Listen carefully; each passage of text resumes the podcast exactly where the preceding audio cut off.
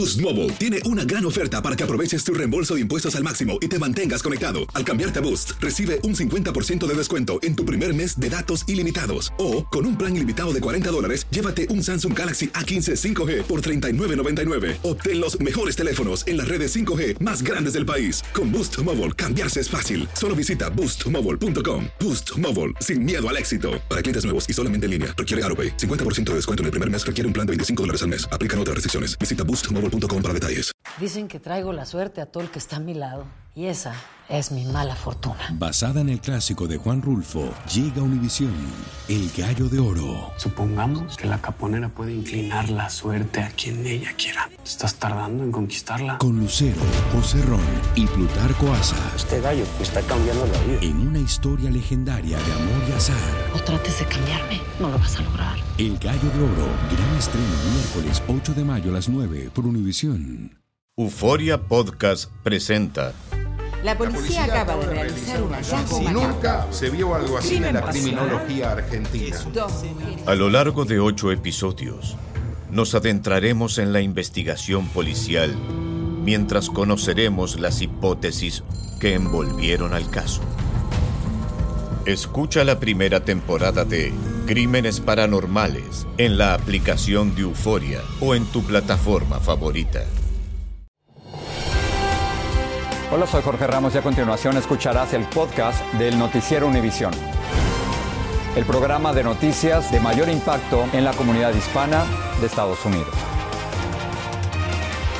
Buenas tardes. El gobierno del presidente Biden envió centenares de bomberos para que apoyen la lucha contra los incendios forestales en Canadá que han provocado una grave contaminación ambiental aquí en los Estados Unidos. Sin embargo, 150 incendios Ilia continúan ardiendo, según informó hoy el gobierno canadiense. La humareda afecta ya a 18 estados del noreste, centro y sur de los Estados Unidos, donde se han cancelado cientos de vuelos, especialmente en Nueva York. La Carroza Vilches nos dice cómo están sobrellevando esta emergencia ambiental las regiones más afectadas.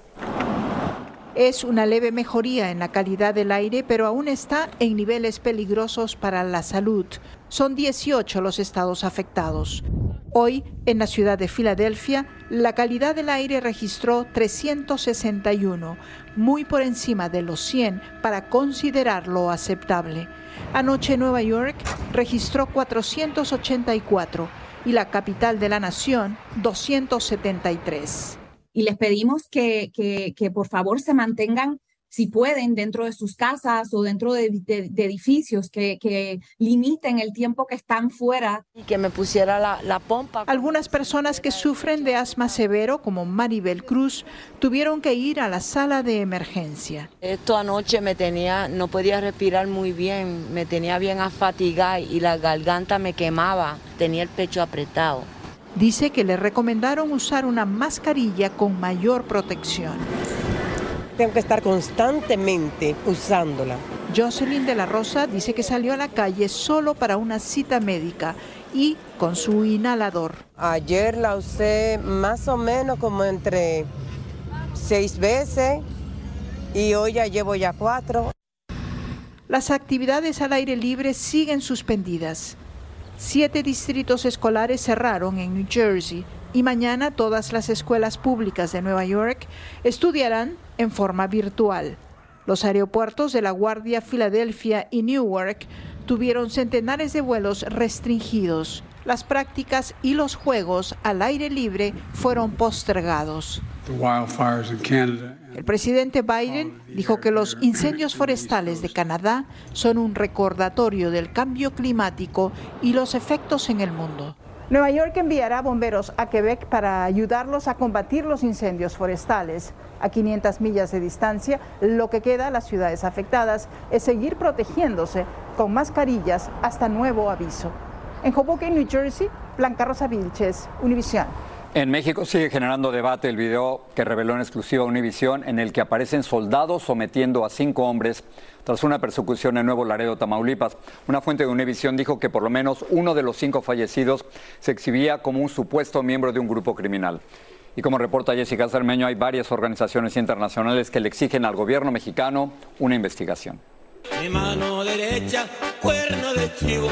Él es Clinton Alex Lucha Pérez, es hondureño.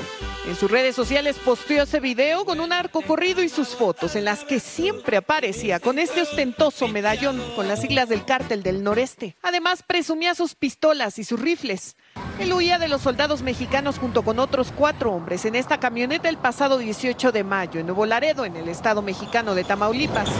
Univisión visitó el barrio donde vivía en Tegucigalpa y ahí sus conocidos nos aseguraron que llegó a México en una caravana migrante y se ostentaba como guardaespaldas de un arco en este país. Pero tras el choque, según este video que Univisión presentó en primicia, al parecer los militares le dieron muerte, algo que los familiares de los detenidos creyeron desde el primer día. Ustedes son los buenos. no lo remataron ahorita, cabrón. Ahí sí, yo no tengo ese tipo de información. Ahí sí no tienen información. ¿No? Ahí no se enteren en eso, va.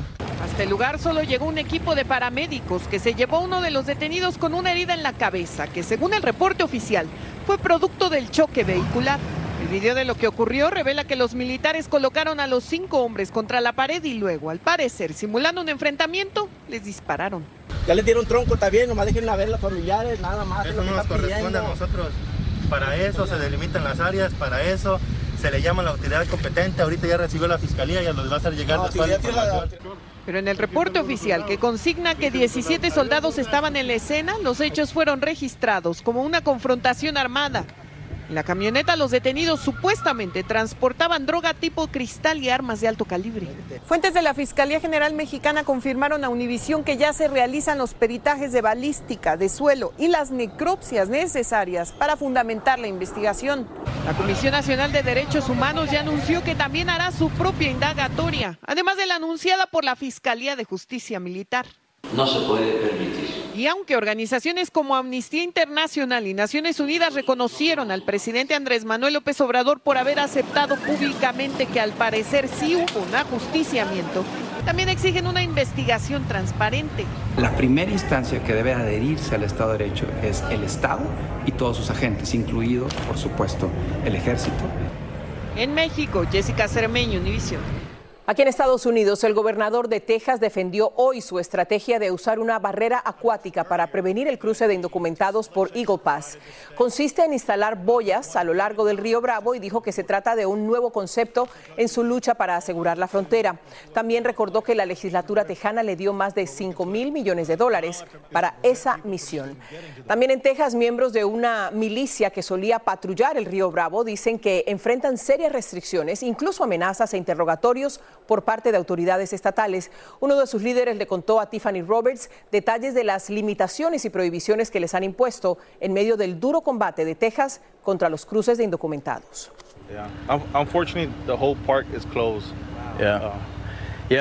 El grupo de milicias Patriotas por América ya no es bienvenido en la frontera de Texas.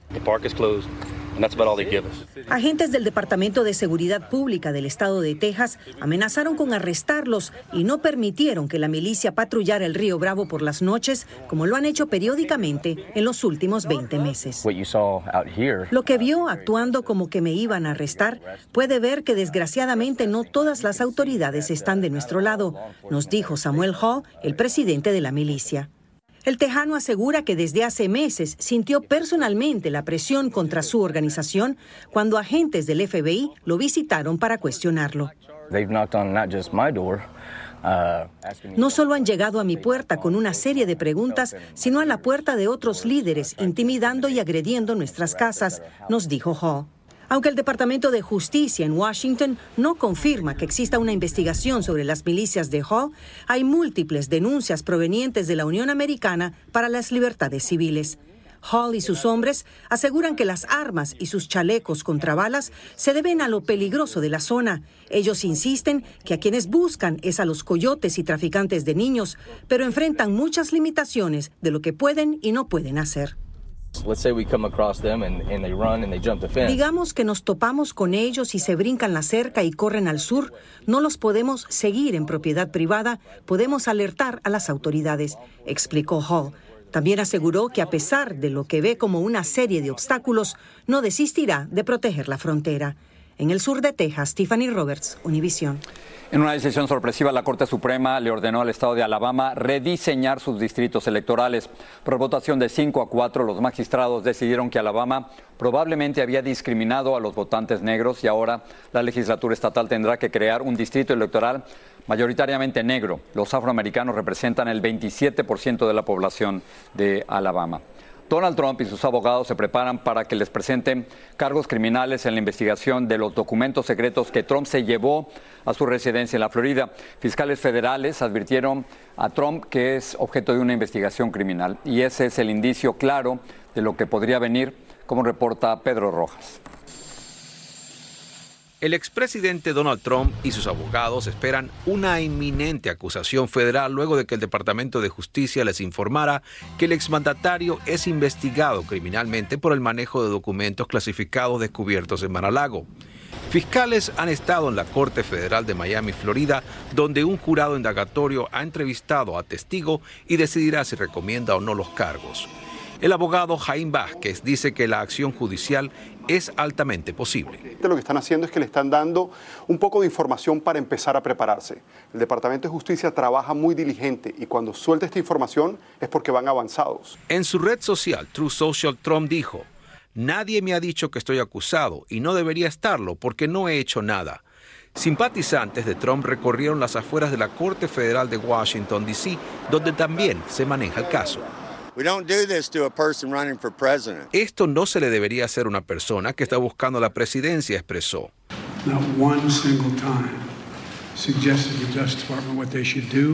Nunca he sugerido al Departamento de Justicia qué debe o no debe hacer sobre un cargo porque soy honesto, dijo el presidente Biden. Expertos aseguran que si el expresidente Trump es acusado formalmente, sería citado en la Corte Federal en cuestión de días. No va a haber cámaras dentro de la audiencia eh, yo pienso que al momento de que se presenten los cargos y llegar a ser... En un giro sorpresivo, el ex jefe de gabinete de Trump, Mark Meadows, al parecer, habría aceptado su culpabilidad en delitos menores a cambio de inmunidad y servir de testigo en la posible acusación.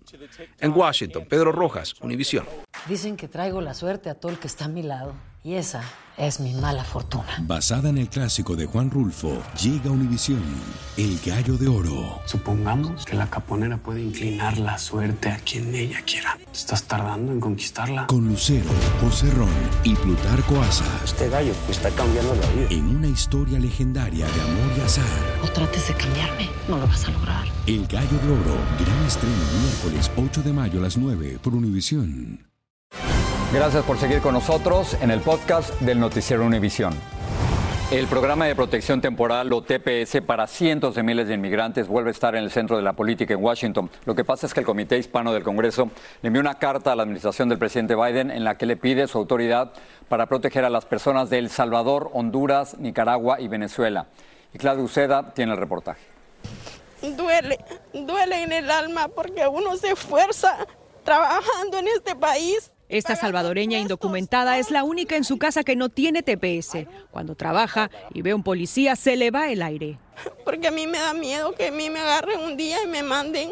Y yo sí, no quiero regresar a El Salvador porque toda mi, mi familia está aquí y porque hay muchos inmigrantes indocumentados centroamericanos que ya están aquí y no califican para un TPS, el Comité Hispano del Congreso con esta carta le pidió a la administración del presidente Biden que use su autoridad para una designación nueva para TPS para El Salvador, Honduras, Nicaragua y también redesignar otro TPS para Venezuela. Le pedimos al presidente, ah, ah, si no hay reforma migratoria, que él con su pluma lo haga Activistas también presionan. Nosotros vemos esta oportunidad para que el presidente reaccione. La administración Biden ya extendió el TPS para estos países hasta el 2024, pero lo que se busca no es una extensión, sino una designación, algo que lo puede hacer Biden. Al redesignar una designación de TPS, em, se usa una fecha más reciente, la cual eh, incluye a más personas que en este momento no tienen las protecciones. Casi 900 mil inmigrantes tienen TPS. Sabemos que eh, la Casa Blanca y el presidente va a hacer una decisión en esto um, en, la, en la semana que viene. Pero la Casa Blanca y el Departamento de Seguridad Nacional no quisieron hacer comentarios. Esto viene en un momento donde la Corte Federal del Noveno Circuito se prepara para escuchar un caso que podría terminar con el programa que han parado a miles de inmigrantes. En Washington, Claudio Seda, Univisión. Ya está en territorio estadounidense Joran van der Sloot, quien fue extraditado desde Perú. El ciudadano holandés está acusado de extorsionar a la madre de Natalie Holloway, la adolescente de Alabama que fue vista por última vez con él hace 18 años en Aruba. Van der Sloot estaba encarcelado en Perú por el asesinato de otra mujer. Vilma Tarazona nos amplía. Este es el momento en que Joran van der Sloot llegó a Alabama después de ser extraditado desde Perú. Vino en un avión escoltado por agentes del FBI. Fue precisamente en Alabama donde nació Natalie Holloway, quien desapareció en Aruba en 2005, y él ha sido señalado como el principal sospechoso de su desaparición, aunque nunca le han formulado cargos por ese crimen. El cuerpo de Holloway nunca se encontró. Van der Sloot ha sido acusado en una corte de Alabama de extorsionar a la familia de Holloway en 2010, prometiéndoles llevarlos hasta donde estaba el cuerpo de la joven a cambio de 25 mil dólares que la madre de la desaparecida le pagó. Nunca les dijo dónde estaba el cuerpo. Adicionalmente, él estaba cumpliendo en Perú una pena de 28 años por el asesinato de una mujer de ese país, Stephanie Flores, en 2010, cinco años después de la desaparición de Holloway en Aruba estos cargos que son los que Este abogado explica que la estadía de Van der Sloot en Estados Unidos será temporal, ya que tendrá que regresar a la cárcel en Perú. El motivo que lo están trayendo ahora es porque hay un acuerdo entre Estados Unidos y Perú donde se está permitiendo que él venga a presentarse y enfrentar los cargos que tiene pendientes en Estados Unidos con, la, con, la, con, el entendimiento de que él entonces cumplirá su sentencia en Perú y después cumpliera cualquier sentencia que le corresponde en Estados Unidos. Y la pregunta que muchos expertos legales están haciendo. ¿Es posible que lo acusen del asesinato de Natalie Holloway? En teoría sí, aunque eso requeriría nueva evidencia, eh, convocar el gran jurado de nuevo, eh, demostrar que hay causa probable de acusarlo de asesinato. Van der Sloot fue trasladado a la prisión de Hoover donde permanecerá mientras se le sigue el juicio.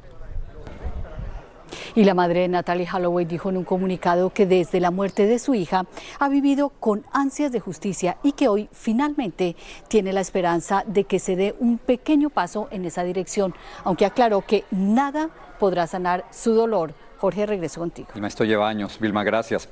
El Papa Francisco tomó líquidos, habló por teléfono y comulgó en su primer día completo de recuperación tras una operación intestinal. El Vaticano dice que el pontífice pasó una noche tranquila y que su condición es estable. Los médicos le eliminaron cicatrices o adherencias en los tejidos del intestino que le habían causado una obstrucción parcial y también le trataron una hernia. El diario The Wall Street Journal asegura que el régimen de Cuba habría accedido a que China construya una instalación de espionaje en la isla a cambio de miles de millones de dólares. La operación le permitiría a China espiar las comunicaciones electrónicas militares y comerciales en el sureste de los Estados Unidos, algo que podría afectar la seguridad nacional. El gobierno cubano negó la versión. La Administración Nacional Oceánica y Atmosférica anunció la presencia del fenómeno natural de El Niño en el Océano Pacífico tropical. Esto significa que las temperaturas serán más cálidas que el promedio y podría aumentar el riesgo de fuertes lluvias y sequías. Este año se espera que El Niño aumente las temperaturas globales y que el 2023 o el 2024 se conviertan en los años más cálidos que se hayan registrado. La próxima vez que vuele, piense en esto. Hay un nuevo estudio que sugiere que el cambio climático ha provocado un aumento en las turbulencias que experimentan los aviones en pleno vuelo. Estos aterradores momentos han incrementado en un 55% en los últimos 40 años. Pero ¿a qué se debe todo esto? Se lo explico. El aumento en el dióxido de carbono causa que el aire sea más caliente, haciendo que los aviones se muevan muchísimo más y sean más peligrosos. Estas turbulencias le están costando a la industria aeronáutica hasta 500 millones de dólares al año solo en los Estados Unidos y los principales efectos son el desgaste en las piezas de las aeronaves, los retrasos en los vuelos y por supuesto las lesiones a pasajeros y tripulantes. Ilia. Mejor en la tierra. Y esta es una noticia que lamentar. El líder religioso y ex candidato presidencial Pat Robertson falleció hoy a la edad de 93 años en su residencia de Virginia Beach. Robertson utilizó el poder de la televisión para promover la agenda conservadora cristiana de una manera innovadora. Fundó la Red de Radiodifusión Cristiana, el Grupo de Defensa Política de la Coalición Cristiana, el Colegio Cristiano y la Universidad Regent. Vamos a hablar un poquito de economía. La semana pasada se presentaron 261 mil solicitudes de ayuda por desempleo por parte de personas que lo hacen por primera vez. La cifra es el nivel más alto desde octubre del 2021 y esto apunta a un debilitamiento del mercado laboral. Y ya que hablamos del tema del financiero, tener casa propia es un sueño casi imposible para la mayoría de los californianos, Jorge, porque el salario que deben ganar para poder comprar una casa es más del doble del salario promedio del Estado. Y lo que pasa es que casi la mitad de los residentes solo pueden alquilar y aún eso es complicado, como reporta de San Francisco Luis Mejía. Le llaman el estado dorado, la tierra de la oportunidad. Si California fuera un país, tendría la quinta economía más grande del mundo. Pero vivir aquí es caro. Maera Alfaro paga dos mil dólares al mes por un pequeño departamento de dos cuartos en San Francisco. Para ella es mucho, pero podría ser peor. La verdad, buscar renta en otro lado no, no se nos ha dado porque Hemos visto precios que pasan más de los 3.500. Con su esposo y tres niños apenas llegan a fin de mes. Si alquilar es difícil, comprar una casa es imposible. Hemos incluso visto con mi esposo, por pura curiosidad, le soy sincera, por soñar alto, pero al ver los precios nos volvemos a caer así del, del, sueño. La situación de Mayra es familiar para millones aquí en California, un estado donde más del 45%, casi la mitad de todas las viviendas están ocupadas por inquilinos. El censo dice que esa es una tendencia que va en aumento. Más gente alquila porque no puede comprar. Si estamos hablando de que el precio serían 950 mil, un millón de dólares, una casa normal, eh, necesitaría tener bastantes ahorros, el 20% y tener un ingreso que permita eh, pagar una hipoteca. Las estadísticas muestran que en el área de San Francisco comprar es el doble de caro que alquilar. Nacionalmente, ser propietario cuesta un 25% más que ser inquilino. Hay solo cuatro áreas metropolitanas en el país donde comprar es más conveniente. ¿Cuán realista es pensar que esto va a mejorar? No creo que va a mejorar y no está mejorando por las tasas de interés tan altas. Para millones, California sigue siendo la tierra de la oportunidad. Si nos cuesta pagar la renta, que está algo cara, mucho menos pagar una casa. Pero alcanzar los sueños se está haciendo cada vez más costoso. San Francisco Luis Mejir, Univisión. Para terminar, algo increíble pero cierto, se los contamos. Una cocodrila virgen logró fecundar sus huevos por sí sola en un zoológico de Costa Rica. Según la ciencia, se trata de un caso de fertilización asexual. Bueno, la cocodrila de 18 años logró fecundar por sí sola 14 huevos a pesar de haber vivido completamente aislada. Los fetos contienen el mismo material genético de la madre. O sea que si tenemos cocodrila, ¿para qué queremos cocodrilo? No hace falta. Pues papá y mamá. Papá y mamá. Celebra el Día del Padre y el Día de la Madre. creo, que, pero creo que exagero. ¿Te acuerdas quién decía que una explicación? Así termina el episodio de hoy del podcast del Noticiero Univisión. Como siempre, gracias por escucharnos.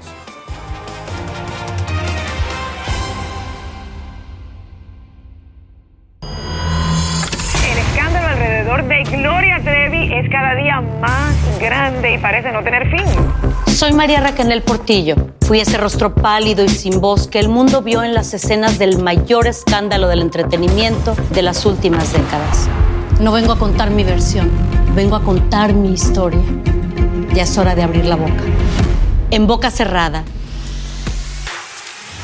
Escúchalo en tu plataforma de podcast favorita. Dicen que traigo la suerte a todo el que está a mi lado. Y esa es mi mala fortuna. Basada en el clásico de Juan Rulfo, llega Univisión, El Gallo de Oro. Supongamos que la caponera puede inclinar la suerte a quien ella quiera. ¿Estás tardando en conquistarla? Con Lucero, José Ron y Plutarco Asa. Este gallo está cambiando la vida. En una historia legendaria de amor y azar.